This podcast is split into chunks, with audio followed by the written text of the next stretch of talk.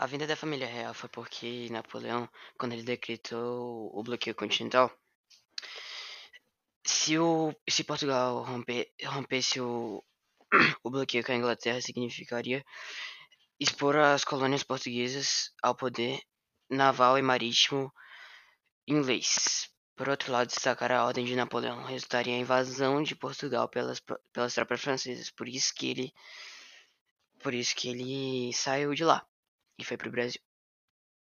A ideia de transferir a família real portuguesa para o Brasil não era novidade. Eles já tinham tido essa ideia em várias outras ocasiões desde o século XVII. Naquele momento, foi a melhor opção para Dom, Dom João, é, para evitar conflitos com é, a França, já que todos os países da Europa tinham medo dele, e isso fazia sentido então.